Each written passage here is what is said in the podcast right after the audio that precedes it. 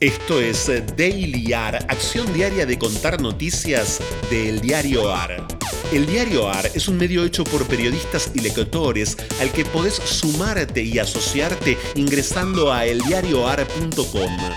Mi nombre es Franco Torchia. ¿De qué estarán hechos los viernes de ahora en más? ¿De fin? ¿De pausa? ¿De mucho más o de casi nada? Que viernes sea en todo caso una sensación diaria cada mañana del mundo. Titulares de hoy del diarioar.com.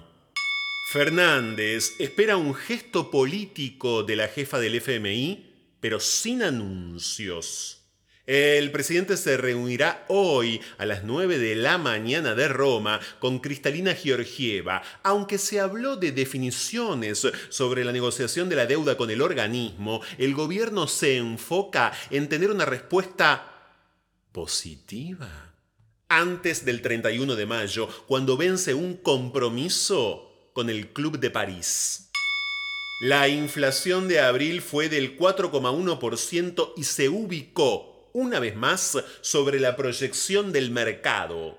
Según el INDEC, acumula 17,6% en el año, lo que representa más del 60% de la meta oficial. El rubro de alimentos tuvo nuevamente un aumento por encima del promedio general y las estimaciones privadas se quedaron cortas. Allanan la sede de la AFA por presuntas irregularidades en contratos fue solicitada por el fiscal federal Eduardo Tayano, que había ordenado una batería de medidas de prueba en la causa para establecer la composición societaria de las empresas que resultaron adjudicatarias de los contratos, la integración de sus directorios, las presuntas vinculaciones con integrantes del comité ejecutivo de la AFA y la comparativa de los valores de mercado de los acuerdos celebrados vergüenza. Hacia una guerra sin tregua ni cuartel. Divisiones blindadas, artillería y tropas de infantería israelíes marcharon al territorio palestino de Gaza.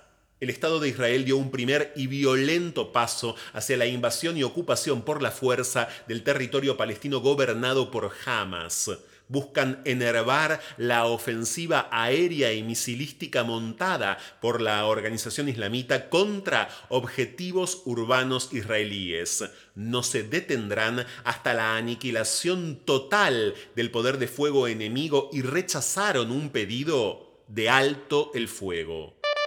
IPF anuncia un nuevo aumento del 5% de nafta y gasoil para los próximos días.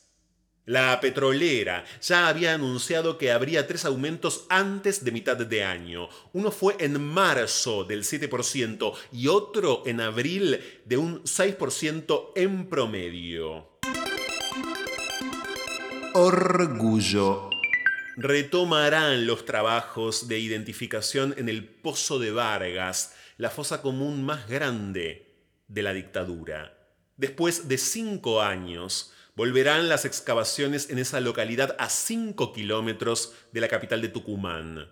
Allí se identificaron a 113 personas y aún falta hacer lo mismo con otras 35 la fosa común más grande. La fosa común más grande. La fosa común más grande. Todos nosotros, los notables, los que tenemos derecho a jugar al póker en el Club Progreso y a dibujar iniciales con entumecida vanidad al pie de las cuentas por copas o comidas en el plaza, todos nosotros sabemos cómo es un entierro en Santa María. Algunos fuimos, en su oportunidad, el mejor amigo de la familia. Se nos ofreció el privilegio de ver la cosa desde un principio y además el privilegio de iniciarla. Fragmento del cuento Para una tumba sin nombre del escritor uruguayo Juan Carlos Onetti.